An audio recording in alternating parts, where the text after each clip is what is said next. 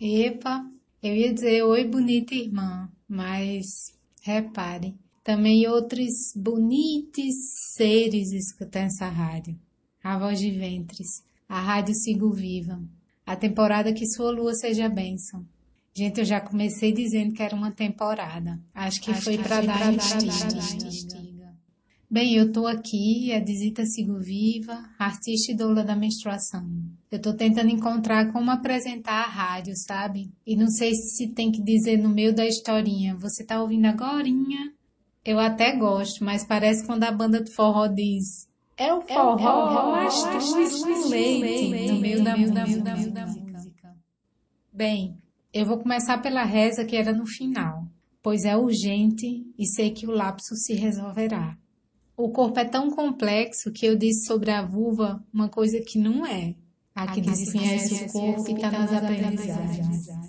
Os pequenos lábios não têm pelos. Só os grandes lábios de nossa vulva têm. Belezinha? Pega um espelho e confira, olha a vulva de um amigo ou irmã, pode também. Ciclo menstrual Ciclo e menstrual. memória. Cada conhecimento ancestral nasce de uma geografia específica onde ele é vivo de onde ele é inerente. Assim é o saber das ervas, as preparações com as plantas todas, do chazinho para a cólica até o cinturão da lua para aquecer o pé da barriga. Eu gosto de chamar ventre de pé da barriga e imaginar mesmo uma árvore com as raízes, pé da barriga. Gosto muito, muito.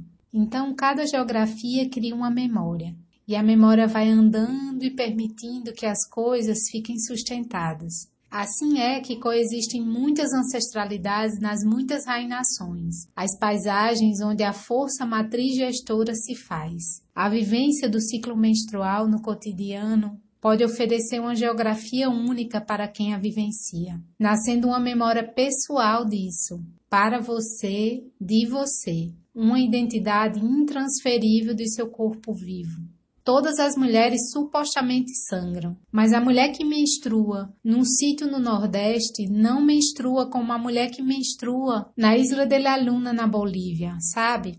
Eu tô falando toda essa historinha aqui para dizer que ainda, ainda, ainda não nos lembramos muito disso, de que ao se entrar em contato com a memória que há em cada saber, em cada corpo, comunidade, que é responsável, natural dessa memória, Há seres, terra, encantados, flor, história de vida, uma rede de elementos envolvidos. Dizer com quem aprendeu e repartiu os louros é o mínimo. Isso não é um julgamento. Isso não é um julgamento. Isso é uma, é uma observação. Então, quero ler uma coisa que me dá a sensação de não estar sozinha nessa percepção. É um trecho da conversa entre Vanessa Oliveira e Almica Packer, que está no livro Implosão, organizado pela pesquisadora Cíntia Guedes e outros artistas. Apresento Vanessa Oliveira com as palavras dela. Abre aspas.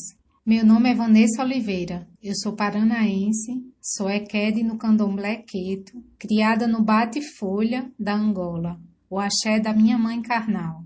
Atualmente trabalho com fotografia e cinema e moro em São Paulo. Fecha aspas.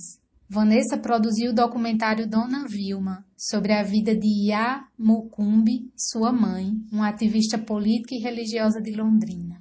O trecho a seguir é quando Vanessa conta de sua pesquisa sobre as práticas das herveiras no Brasil. Ah, eu queria ler a entrevista inteira, mas gente, é bem comprida. Abre aspas. Sim, sim, as herveiras. É, eu, eu, é uma coisa assim. Eu comecei a entrar em contato com as herveiras por conta de não ter mais minha mãe e nem a minha avó, que eram as minhas fontes de conhecimento, né? E a vida inteira eu tive a minha mãe e a minha avó disponíveis, e de um dia para outro eu fiquei sem as duas de uma vez. Assim, né? Depois que você se, depois que você se liga, né? Se toca. Você tá sem essas pessoas, você tá sem essa enciclopédia. E aí eu fui parar para perceber que eu já sabia de muitas coisas, que eu já aprendi com elas ao longo dos 38 anos de vida que eu tô convivendo com elas. 38 não, 34, né? No caso. 34 anos de convivência com elas, né? E olha que eu não aprendi tudo, mas aprendi bastante. Então, quando me convidaram para ser fotógrafa de uma vivência, de uma vivência de, de ai, como é que se chama? Ah, de sagrado feminino. Uma vivência que uma moça de Curitiba, uma moça jovem, uma moça jovem, acho que da mesma idade do que eu, veio de Curitiba dar para essas pessoas da minha comunidade da minha cidade. Essas pessoas, classe média alta e branca, todas eram mulheres e jovens, até relativamente jovens. Foram mais novas do que eu, a maior parte, e elas passaram. Passei o dia inteiro fotografando essa vivência e que elas pagaram uma quantia. Uma quantia o quê, Almica? Uma quantia, uma quantia, um preço razoável para estar tá naquela vivência. E eu passei o dia ouvindo aquilo ali, de manhã e à tarde, e assim eu percebi que elas não falaram nem um décimo do que eu sei.